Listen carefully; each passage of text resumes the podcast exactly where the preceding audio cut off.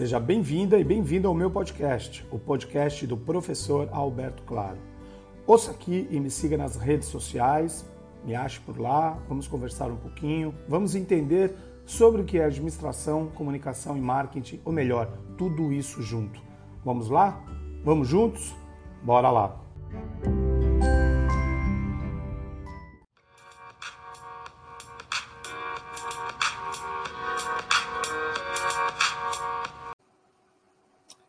Bom, esse, essa nossa conversa de agora é baseada num certo problemão de entendimento que temos por aqui.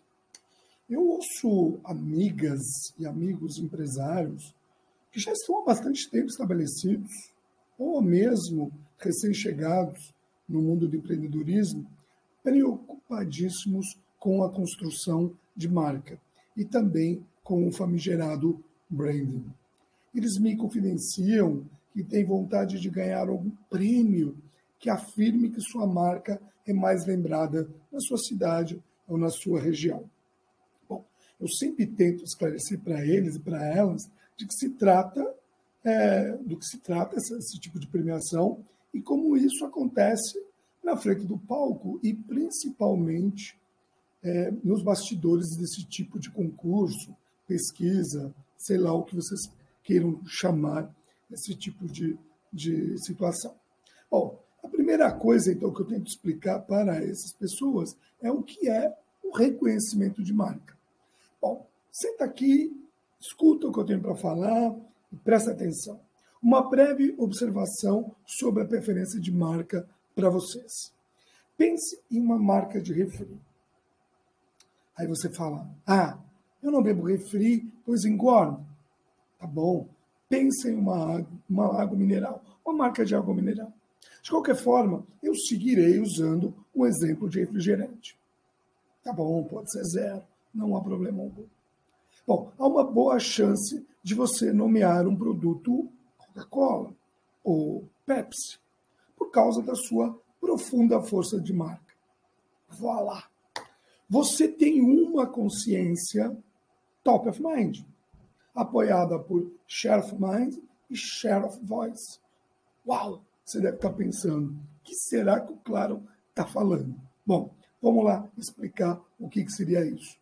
O Top of Mind é, um conceitozinho. O Top of Mind significa que aquela marca vem em primeiro lugar na sua mente e pode estar ligada a marcas e empresas que são as primeiras das quais os consumidores se lembram quando questionados em alguma pesquisa pela premiação, ou não. Bom, então esse é o top of mind, o top of mind. Aí vem outro conceito que é o share of mind. Bom, ele, ele, ele indica como uma marca é lembrada pelos seus públicos e como que ele se compara com o restante da concorrência em sua categoria ou é, item de produto, o nicho. É, essa, esse share of, share of mind pode ser medido através de pesquisas de mercado que perguntam aos consumidores sobre suas lembranças de marca e como eles as comparam a outras marcas. Complicou, né? Bom, mas ter uma boa lembrança pode ajudar a construir a imagem e reputação da marca o que pode atrair novos públicos, consumidores ou influenciadores, e aumentar a fidelidade desses públicos já existentes. Aí vem um outro conceito, entra um outro conceitozinho, que é o share of voice. O que, que é, o que, que é isso? Ele é, é a porção do público é, é, que um produto, marca, serviço é, ou, ou, qualquer símbolo possa atingir. Tá ok? Então, é, assim como a própria indicação e menção desses clientes em redes sociais, em grupos sociais, conversas e tudo mais. Digamos que é a sua voz, voz da sua marca, dentro da cabeça das pessoas. E quanto mais ela for mencionada, mais pessoas atingirá e influenciará. Por isso que a gente ouve aí uso de exagerado, às vezes, de influências e tudo mais. Vamos evoluir um pouquinho. Vamos entrar então no que importa, que é a preferência de marca. A preferência da, da marca é, é, é, é, Vamos voltar àquele exemplo do refrigerante. Pense naquele seu refrigerante favorito. Tá bom, você está pensando na água, pode pensar na água, sem problemas algum. Talvez seja algo diferente de Coca ou Pepsi. Para mim, por exemplo, minha preferência de marca refrigerante é uma marca portuguesa, Sumol, chamada Sumol, que é um refri português que eu amo com todas as minhas forças e lembranças. Aquele produto tem minha preferência de marca, ou seja, ela é a minha marca preferida. Se eu chegar numa prateleira, tiver Sumol, Pepsi ou Coca, eu vou pegar a Sumol, por mais que a Coca e a, a Pepsi sejam as mais lembradas aí no cotidiano. Ele tem a minha preferência. No marketing, então, o reconhecimento é bom. Pode ser feliz, pode ficar feliz, então, quando você ganhar top of mind, essas coisas, pagando ou não. É? Ou você é, é, ou você comprando cota, o que quer que seja, mas você pode ficar feliz.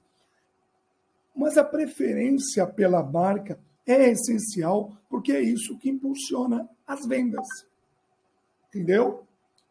É, então, é, é, é, isso que põe o dinheiro na, na, no caixa das empresas e paga as suas contas. Bom, aí a gente entra num outro conceito evoluindo da preferência da marca, que é o share of heart. Sheriff é um, é, ele é um cara legal. Esse, esse conceito é baseado num, numa pessoa legal, uma mulher legal, um homem legal, num, num, numa pessoa legal. Esse atinge profundamente e conquista um espaço no coração do público. Ele se sente de fato apaixonado, apaixonado pelos serviços da sua empresa. Então você pode ter consciência top of mind apenas sendo barulhento, mas pode não ter a presença no coração das pessoas. Quer um exemplo? Toma aí. Tem umas moças que vendem ovos na minha rua aqui em Santos.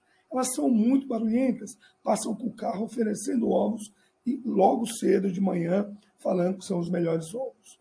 Eu ouço o que elas dizem sempre. Ou seja, quando alguém fala em ovos, elas são top of mind em minha mente. Estou sendo redundante aqui de propósito. Mas eu nunca comprei ovos delas. Elas não têm a minha preferência. Eu compro em outro lugar, mesmo até por conveniência. Não me importa. Isso nos leva aos finalmente.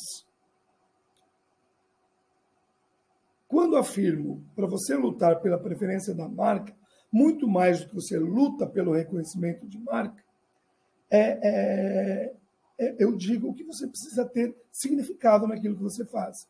Apesar de ser uma luta em duas frentes, obviamente, você não pode esquecer uma nem outra, tem que ter equilíbrio. Mas para ter preferência da marca, que é aquilo que leva o consumidor a comprar, você deve ter significado de marca. E essa sua marca precisa ser generosa com as pessoas, humana e com a sociedade também. Então, até quando a marca errar com as pessoas, peça desculpas humanamente e tente é, é, manter o significado para elas. Então, eu fecho essa nossa conversa com uma pergunta para você refletir. Qual o significado da sua marca?